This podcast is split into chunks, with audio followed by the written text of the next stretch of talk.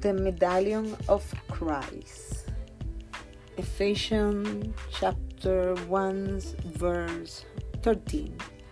In him you also, when you hear the word of truth, the gospel of your salvation, and believe in him, were sealed with the promised Holy Spirit, who is the guarantee of our inheritance until we'll acquire possession of it to the praise of his glory.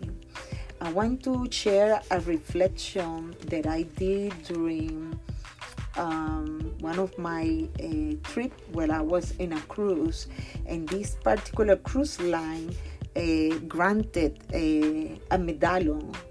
It was some kind of um, acrylic uh, medallion that you had to carry with you all the time while you were on the cruise and outside the cruise um, because in within that you will have your picture your id information uh, it will be the key for your room and also um, it will be a a way of um, you uh, purchase things. So within that uh, medallion uh, it was um, a deposit on it uh, according to what the person has purchased uh, it will granted you access and liberty uh, to purchase uh, freely.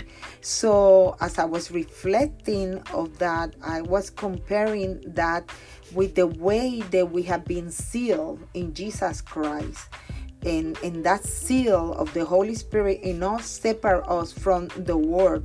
I noticed that as we carried that um, necklace with the medallion on it, we could even be out of the, out of the ship, you know, um, disembark.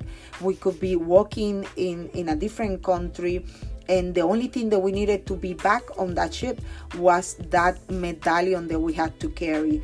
Because all our personal information including our passport picture and information was attached to that um, to that device.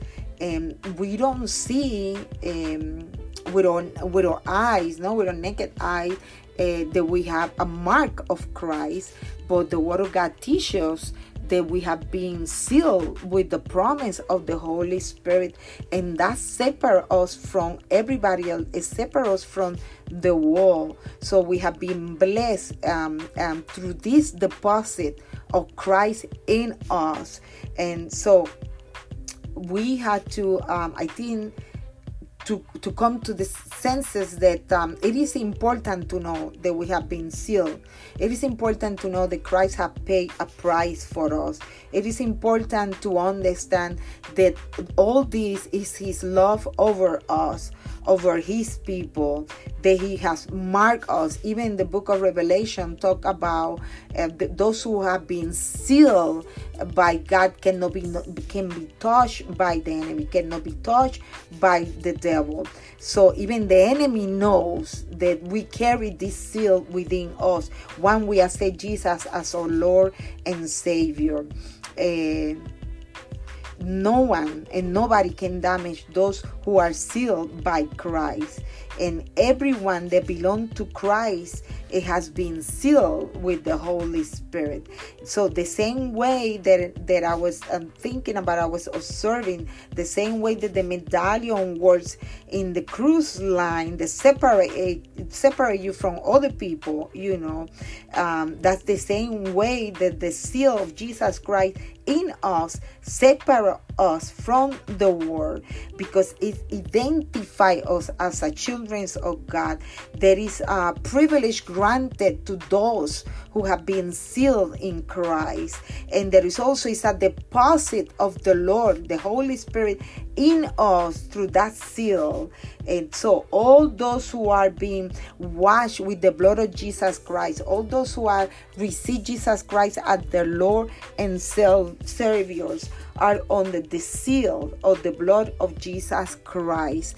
And I hope that as you hear this reflection, you will not take for granted what the Lord has done done for you on the cross, that you will press on, that you will not look to the right or to the left, that you will be encouraged in the Word of God, that you will try hard, that you will push forward, that you will seek God and God alone, that your eyes will be set on an eternal life and those things are eternal. And I pray that your eyes will be open so you will see and experience the manifestation of the Holy Spirit in your life today and until the day that the Lord will come back.